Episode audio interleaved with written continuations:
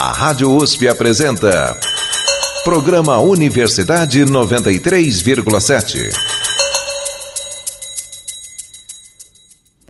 Olá, ouvinte. Eu sou a Sofia Kercher e está no ar mais uma edição do Universidade 93.7. Junto comigo para apresentar o programa de hoje está a Jaqueline Silva. Oi, Sofia. No programa de hoje, vamos entender melhor sobre o conceito de cozinha de herança através de restaurantes espalhados por São Paulo. Hoje você vai conferir estabelecimentos de culinária colombiana, grega, síria, judaica, congolesa e caiçara. Além de entender melhor a história desses restaurantes, vamos contar um pouco da experiência de quem trabalha com essas culinárias específicas. E para comentar as nossas reportagens, contamos com a presença ilustre da Silvana Azevedo. Ela é jornalista gastronômica, mestre e doutoranda pela Faculdade de Filosofia, Letras e Ciências Humanas, na USP. Tudo isso você confere agora no Universidade 93,7. Este é o terceiro e, infelizmente, último episódio do nosso especial sobre culinária de herança. Os arquivos da primeira e segunda parte já estão disponíveis no nosso site, que você acessa em usp.br/radiojornalismo. No especial de hoje, nossa convidada comenta as matérias de Jaqueline Silva sobre restaurantes de tradição judaica de Zedeli e Aline Novakoski, que aborda a culinária congolesa.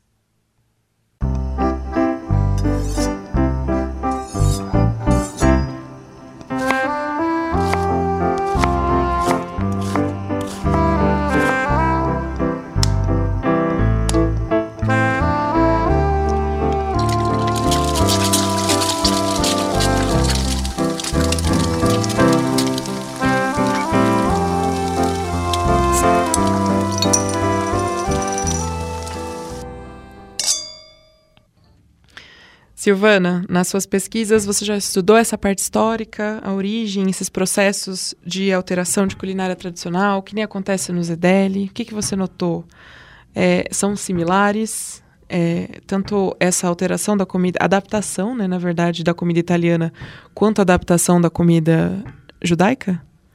É, eu acho que o caminho que se percorre para essas modificações, ele, ele se repete assim, né? Então tem toda uma questão relacionada à interculturalidade, a forma como essa receita viaja, né? E é, é curioso a gente ouvir a dona Rosa dizendo que ela não mudou quase nada, que é uma receita de 6 mil anos. Gente, vale uma reflexão essa fala dela, né? Primeiro que é, o, o que era a cozinha de 6 mil anos atrás. A gente não tinha os utensílios que a gente tem hoje para começo de conversa, né? Então, o gefilte fish, que é um bolinho de peixe. É, como que era? Qual era a técnica usada para fazer esse bolinho? Né? Então, hoje a gente tem recursos na cozinha para fazer esse prato que por si já muda, né? Por si já muda essa receita. Então, é, essa, essa questão dessas adaptações, elas se dão por uma série de questões, né? Então, tem a questão do ingrediente, é, o que a gente encontra na cozinha, é um outro país. Então, vo, voltando de novo falando do gefilte fish.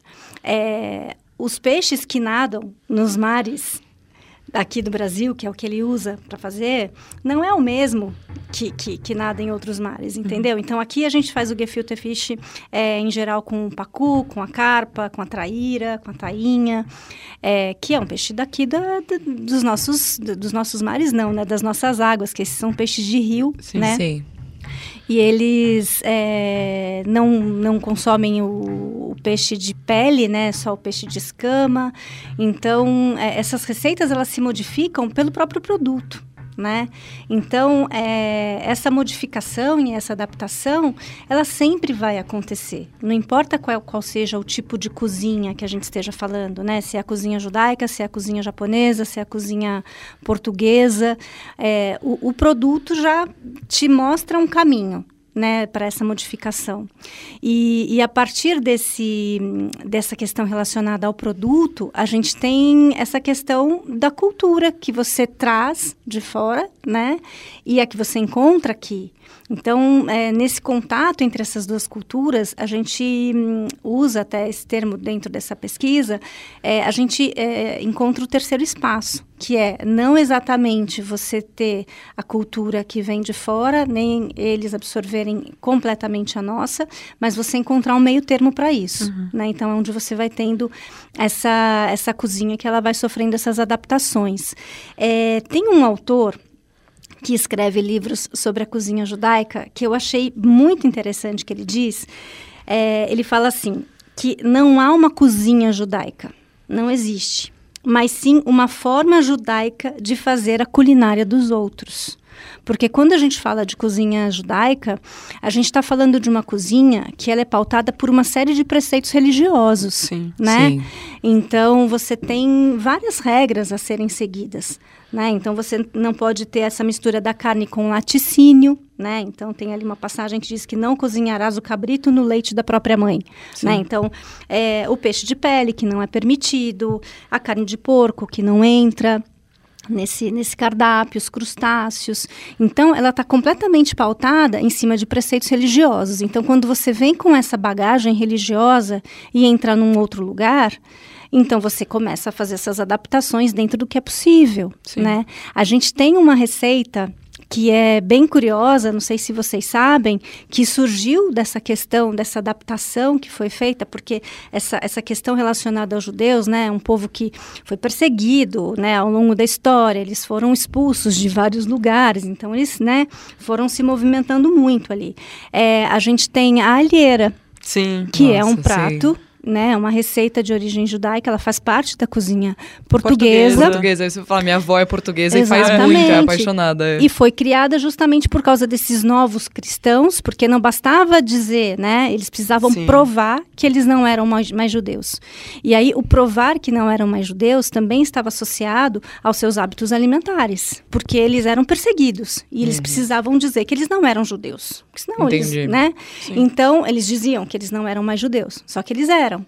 E como que eles podiam provar que eles não eram? Comendo linguiça, que é feita com carne de porco. Sim. Mas eles não podiam comer. A religião é, não permite. Esse é meu ponto. Sim. Isso, né? exatamente. Né? Uhum. Então, o que, que eles fizeram? Criaram alheira, que é a base de pão, alho, temperos, e aí eles comiam essa linguiça para dizer, olha, não somos mais Tentando judeus. driblar, né? Tentando né? driblar um pouco. Mas na verdade eles, eles estavam eram, dentro sim. ainda desse, seguindo o preceito religioso deles. Hum, que lindo, é, é, é, muito, muito é muito hum. bonito isso. Então dessa forma a gente vê é, como essa cozinha se transforma, né? E, e olha só que curioso, a alheira entrou para o receituário português. Sim. Independentemente de você ser judeu ou não, come-se alheira em Portugal. E descendentes portugueses no Brasil, também no meu bairro também tem uma comunidade portuguesa, também tem uma festa que é só para comer alheira. É, é juro por Deus. É muito. Nossa, pra minha avó é um evento, assim. É um Quando evento. ela vê no mercado, o olho dela chega a brilhar. é, e a dona Rosa fala, né, dessa coisa do. Que, que a cozinha deles é, é europeia, né? Uhum. Mas aí, se ela é inspirada nas delis nova-iorquinas. Sim. Né? Que são então, mesmo. então você já vê como que essa cozinha que o Zedeli faz é, viajou entendeu? Então, ela sai da Europa, passa pelos Estados Unidos, né? Chega aqui no Brasil já com adaptações, Sim. né? E, e, e, tudo bem, assim, né? Você não precisa demarcar um território especificamente. É, eu, eu, levantei um dado, assim, bem, bem rápido. É, nos anos 2020, a estimativa é que existiam mais de 7 milhões de judeus vivendo nos Estados Unidos. Sim. E eles levaram a cultura deles, entendeu? Os preparos todos e tal. Então, assim, natural que, que, que a cozinha que o Zedeli sirva tenha essa herança que passou por ali. Sim. Né? Então, é, é uma reflexão, na verdade. Eu estou aqui dizendo, mas eu não conheço essa cozinha com profundidade, uhum. né? O suficiente para dizer que não é bem assim o que ela está dizendo. Mas é algo que vale, assim, uma reflexão sim, nesse sim. sentido, né? Uhum. Porque tem essa preocupação de autenticidade que ela coloca o tempo todo, né? Uhum. É, também dá para sentir na fala dela essa questão da importância da identidade, né? Ela fala que ela é gaúcha, orgulho, né? né? Então uhum. esse orgulho do ser gaúcho. E aí já tem uma mistura, né? Porque a mãe é gaúcha, mas o pai veio da Ucrânia. Sim. O marido que é paulista. Gente, já veja, veja essa, com, essa combinação na cozinha, o que, que vira, né? Então, como que dá para ser muito rigoroso? Sim. Como você consegue ser? Porque todas essas influências na hora do preparo, ela, ela entra para a panela. Sim. E assim surgem novas receitas, assim, dos próprios imigrantes italianos, quando se encontraram aqui, pensando numa Itália recém-unificada, que não tinha essa ideia ainda de um país, né? Então você tinha essas cozinhas regionais, tinha não, ainda existem, né? É, é, assim, assim como no Brasil, a gente tem as nossas cozinhas do, do Brasil. Então, só que ali naquele momento a gente não estava nem pensando em região, a gente estava pensando na cozinha é, do Bruno, que se encontra com a cozinha do Giovanni. Então vamos falar das mulheres, né? Na verdade, que eram elas que iam para a cozinha. Sim. E aí uma que tinha acabado de chegar da, da Calábria, a outra de Nápoles, né? Da campanha. E essas essas influências se encontraram aqui e a gente tem essa, esse surgimento de receitas que são muito próprias nossas. Sim. Né? Então isso vai acontecer em várias outras culturas, né? Então acho que é legal e uma coisa que ela que, que vocês colocam é essa sensação de estar num restaurante de família, né? Sim. É, que é algo que está presente ali, que é, ela faz questão, afinal de contas, ela está ali, é a alma do lugar. É, eu sei que esses quadros de família são recentes no restaurante, então você vê essa, esse exercício de trazer essa referência familiar, que é uma herança que é muito importante para ela. Uhum, né? Tanto que você comentou no Acrópolis, né, que a alma do lugar também era o seu é, traço. O seu traço, Isso. tracívolos petrasques. Exato. e hoje em dia tem uma foto enorme dele. Eu não sei se ela existia antes ou se ela foi posta depois que ele faleceu, mas assim, tem uma foto na entrada. Você olha direito e tem uma foto enorme dele para deixar bem claro que realmente ele é o coração do lugar. Assim. Ele, então ele é tá realmente isso. É. Mas é isso, acho que é, é muito é muito curioso ver como essa essa cozinha vai se transformando, né? E ela vai e é isso, a cozinha é um organismo vivo, sim, né? Para a gente entrar um pouco, viajar um pouco agora e entrar também um pouco nessas questões, é, a gente vai ser transportado para o continente africano, porque a nossa repórter Aline Novakoski foi até Sumaré visitar o restaurante Congolinária. Ele foi fundado em 2017 e já conta com duas unidades. Além disso, o Congolinária é um restaurante vegano que preza pelos sabores do Congo, mas muito mais voltado para os ingredientes naturais. O intuito é que quem visite possa conhecer quase todo o cardápio por meio do rodízio. Chegando num canto bem escondidinho da rua Afonso Bovero 382, você encontra uma plaquinha bem pequenininha escrito Restaurante Congolinária. E aí você começa a subir a escada e você mal sabe o que esperar lá em cima. Tem muitas pinturas na parede e uma grande escada. E aí, quando você vai entrando, você acha um lugarzinho bem pequenininho bem aconchegante, com dois ambientes.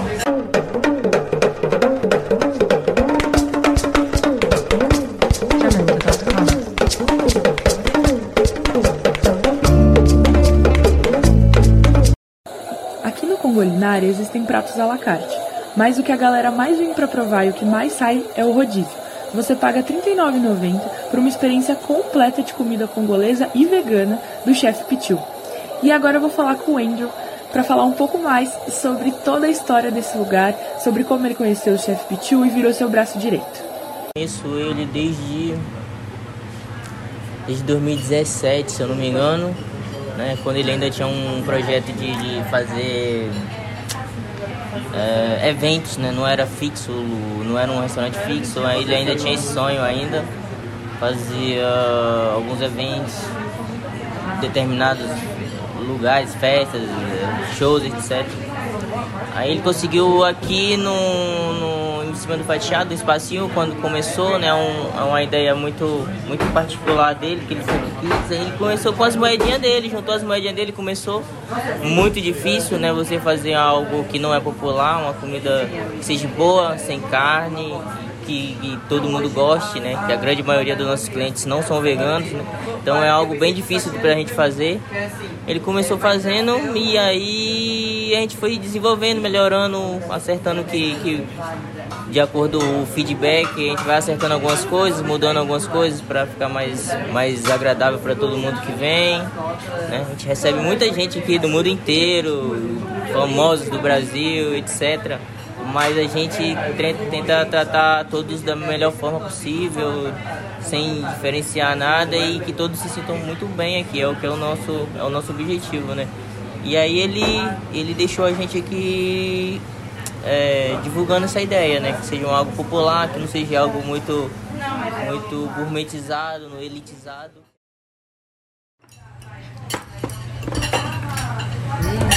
Hum, tá muito bom. E logo depois de conversar com o Andrew, começou a experiência que foi esse rodízio. E aí minha amiga Juliana, que está vindo aqui pela primeira vez junto comigo, vai contar um pouco mais para vocês. Tem uma grande variedade de pratos e a gente consegue experimentar vários deles assim. A, a moça fala, a Cecília, que foi a que nos atendeu, é, falou sobre as panelas, né? Que a gente até achou que as panelas iam ficar na mesa, mas elas vão passando.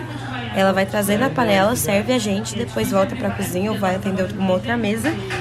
E, e aí a gente pode experimentar de tudo um pouquinho. E aí tem dois pratos que eu achei interessante. Um chama cachore, que é um bolinho é, com batata, shimeji, gengibre, que é muito bom. Foi um dos primeiros que veio. Foi o primeiro que veio. E também tem um que chama simba, que é um prato com arroz, é, com vegetais cozidos num suco de gengibre e também couve com pasta de amendoim e o bolinho que vem junto com esse prato. Então, foram os que eu mais gostei, mas tem muita variedade. Shimeji, couve, vegetais. Tá.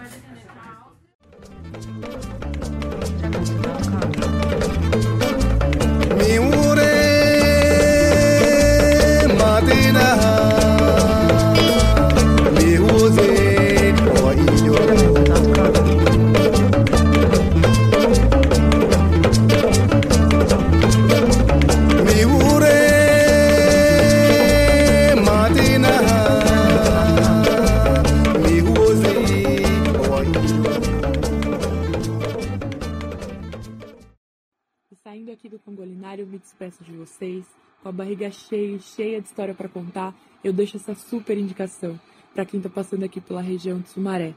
É uma escadinha que você não dá nada por ela e lá dentro você descobre um mundo de novos sabores e tudo muito leve, né, por ser uma culinária vegana e uma culinária também muito acessível, baseada nos preços que você vê aqui para São Paulo. Então eu estou muito feliz, eu estou muito animada de ter descoberto essa nova culinária. Então, assim eu me despeço de vocês. Eu sou a Eline Novakoski, diretamente de Sumaré, do restaurante Congolinária. Silvana, a gente acabou de falar sobre o restaurante Congolinária. E a gente estava conversando um pouco também sobre isso. É, a culinária congolesa muitas vezes leva carne na produção, mas a, o congolinário optou por deixar os pratos todos veganos. Você acredita que isso altera o caráter de herança dessa culinária? Não, não acho, não. A gente percebe um movimento, né, bastante grande em direção ao veganismo, né? A gente já nota isso de uma forma muito mais presente na cidade de São Paulo, né? Então a gente tem vários. Eu lembro quando eu trabalhava na Veja São Paulo fazendo crítica de gastronomia, a gente tinha, a gente separa, né, em classificações, né, que a gente chama ali de categorizações de restaurantes, e a gente tinha os restaurantes naturais né? Uhum. E ali entrava um pacotão, assim, de tudo, inclusive aqueles que serviam peixe, né? Uhum. Porque até então podia ser um restaurante natural, né? Olha só o termo que a gente usava, como a coisa vai mudando, né? Uhum. E, e ó, que eu não sou tão velha assim. foi, foi, foi, tipo ontem isso. E, e aí, hoje a gente vê esse olhar para a cozinha vegetariana, né? Então a gente tem toda vários segmentos, né? É o ovo lacto vegetariano, uhum. é, é a cozinha vegana e o macrobiótico. Então, são vários segmentos, né, da cozinha vegetariana dentro desse desse, desse espectro da, dessa cozinha que não, não tem uso do, da carne ou da uhum. proteína animal que seja. Então, acho que é uma tendência, né? Então, a gente vai encontrar isso em diversos tipos de culinária. É, no Congolinária eu achei bem, bem interessante isso, porque é um cardápio que tem elementos de, de, que a gente já conhece, Né? Então, se a gente olhar para a cozinha baiana, a gente vai ver vários elementos que eles usam nesse restaurante, afinal Uhum. de contas é, é do continente africano, né? Sim. Então a gente tem essa influência que existe na nossa cozinha desde muito tempo, Uhum. né? Então que está muito mais presente ali, né, no, no- no Nordeste. Então o uso do, do dendê, né? O acarajé que também está no cardápio deles.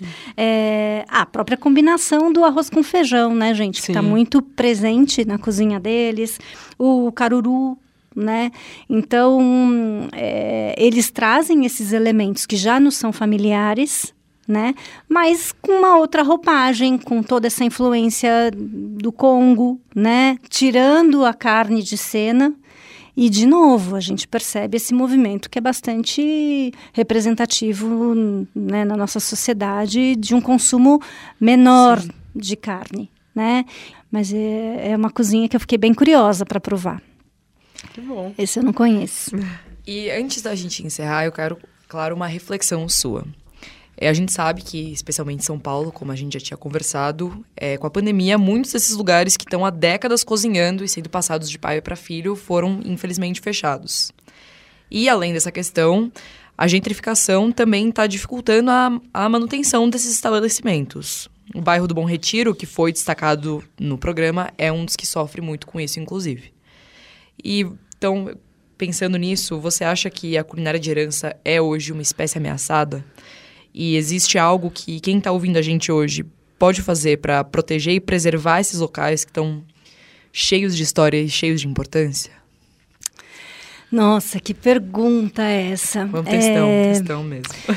Quando a gente fala né, dessa questão da, da cozinha de herança e, e vendo tudo que, que vocês trouxeram dessa, desse elenco, que aliás foi uma seleção muito feliz, né? Porque vocês saíram da zona de conforto, né? Da cozinha japonesa que a gente tem de montão na cidade, né? A própria italiana, portuguesa, francesa, né? Que, que são essas cozinhas mais famosas e foram buscar essas outras referências que são as menos exploradas, vamos dizer assim, quando a gente conversa sobre cozinha.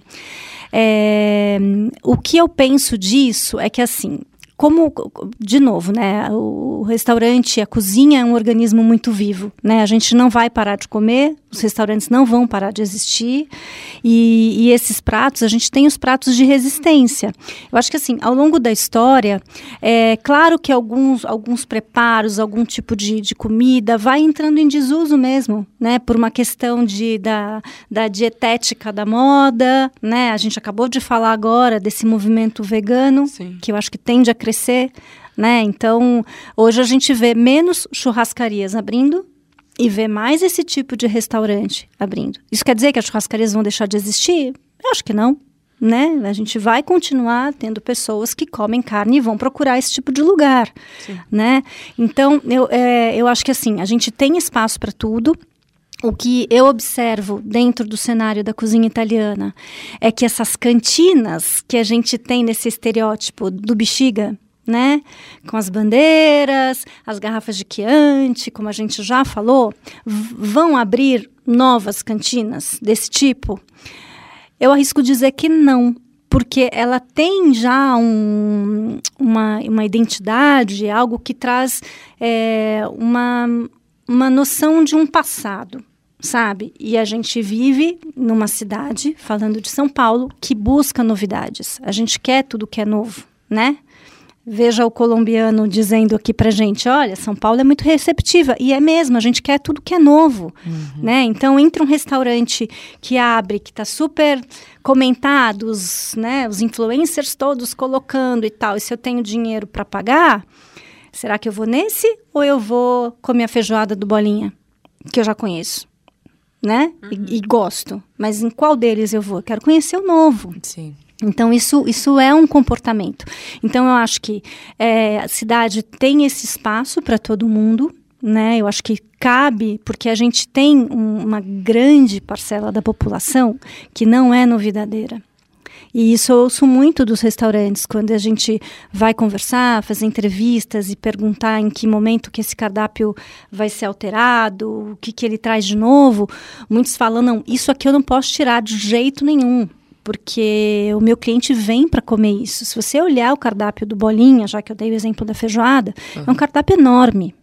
Mas as pessoas nem olham aquele cardápio, elas vão para comer a feijoada, uhum. que serve 24 horas por dia. Tem feijoada lá, você já sabe o que você vai comer, né? Então, é, eu acho que a gente tem um papel, né, enquanto consumidores e cada um dentro da sua própria história de vida. E eu tenho certeza que cada um aqui, vocês, quem está nos ouvindo, tem uma comida que é de afeto. Sim. Né? Tem aquela comida que te leva para uma história, é, para um momento de vida, para uma pessoa que você ama e, e ocupa um, um, lugar muito especial dentro da sua vida, sabe? Então, a cozinha de afeto, a cozinha de herança é isso, é, é, esse afeto, sabe? É o bolinho de chuva que a minha mãe fazia, sabe? É o arroz de forno que até muito tempo eu acreditava que aquilo era risoto e aí só quando eu comecei a frequentar restaurante que eu vi que aquilo que a minha mãe fazia não era risoto, sabe? Então Sim. aquilo para mim é cozinha de herança e que de vez em quando eu vou fazer. Eu vou encontrar isso em restaurante.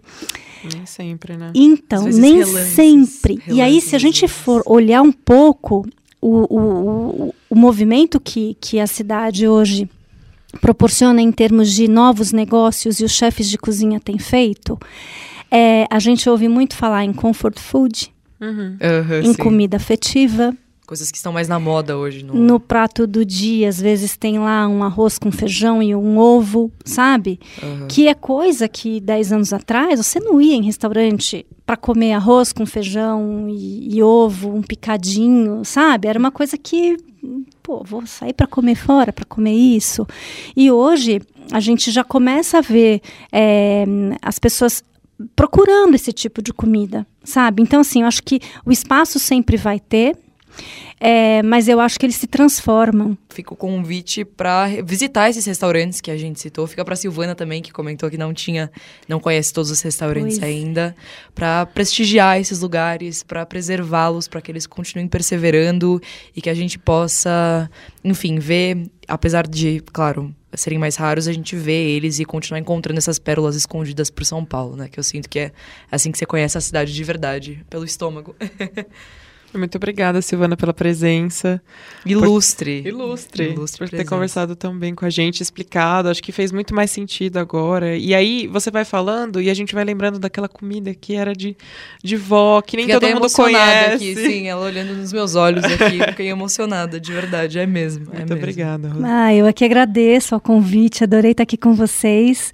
E cozinha de herança é isso, né? É afeto, é sentimento, é história, é memória. E é aquilo que a gente não quer que as pessoas pessoas esqueçam, né?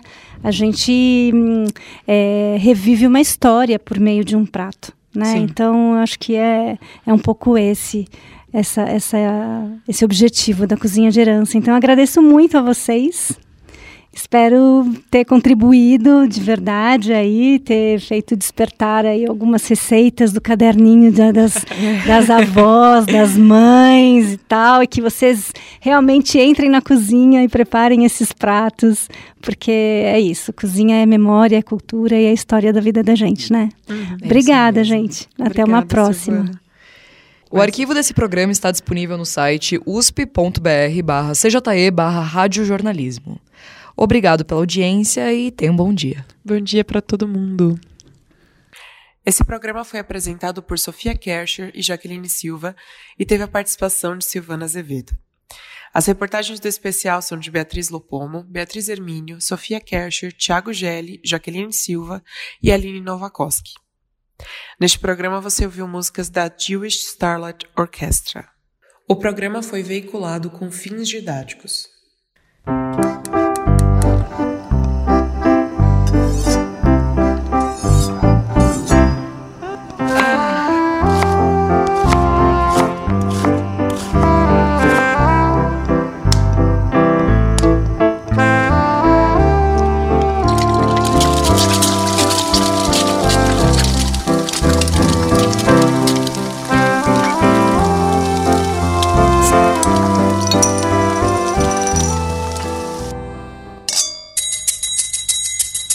A Rádio USP apresentou Programa Universidade 93,7.